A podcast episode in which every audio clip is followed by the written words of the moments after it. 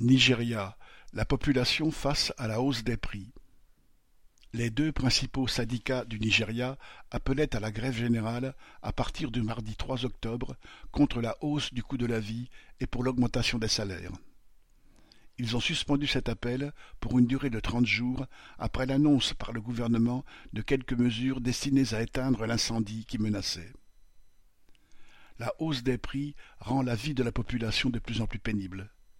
La viande de bœuf a augmenté de 31% en un an, le riz local de 62%, les haricots de 27%, l'igname de 45%. L'inflation qui a déferlé sur tous les pays pauvres, suite au soubresaut de l'économie mondiale et à leur cortège de spéculation, a été aggravée au Nigeria par les mesures du gouvernement, soucieux de suivre les injonctions des bailleurs de fonds internationaux. En juin dernier, le président Bola Tinubu a ainsi annoncé la suppression des subventions sur l'essence, une mesure préconisée par la Banque mondiale. Le prix des carburants a aussitôt triplé, entraînant les tarifs des transports en commun et des camions de marchandises. Sur les conseils du FMI, la monnaie nigériane, le Naira, a subi une réforme entraînant une dévaluation de 40%, renchérissant immédiatement toutes les importations. Le gouvernement abandonne le peuple et les travailleurs dans une pauvreté et un abattement atroces, dénonçaient les syndicats dans leur appel à la grève, demandant aux travailleurs de citation, se préparer à une longue grève et à stocker les produits alimentaires de première nécessité. Ces mêmes syndicats font aujourd'hui crédit au gouvernement de vouloir améliorer le sort de la population après qu'il a annoncé une augmentation de 43 euros par mois du salaire des fonctionnaires fédéraux et d'une trentaine seulement pour les travailleurs les moins qualifiés, alors que le salaire mensuel moyen est de 180 euros.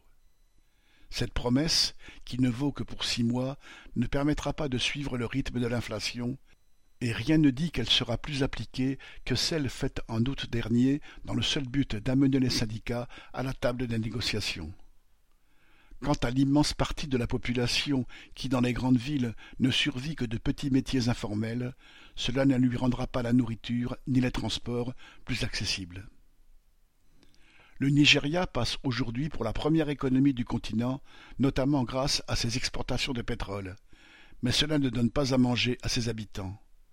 Dans sa capitale économique, Lagos, des bidonvilles de plusieurs centaines de milliers d'habitants coexistent avec les buildings où vivent quelques milliardaires.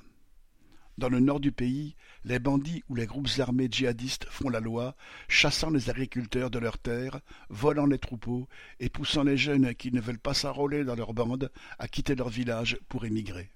L'inflation incontrôlée, les mesures gouvernementales, la pression des trusts impérialistes rendent cette situation chaque jour plus explosive et grosse de révolte, quels que puissent être les arrangements des syndicats avec le gouvernement. Daniel Mescla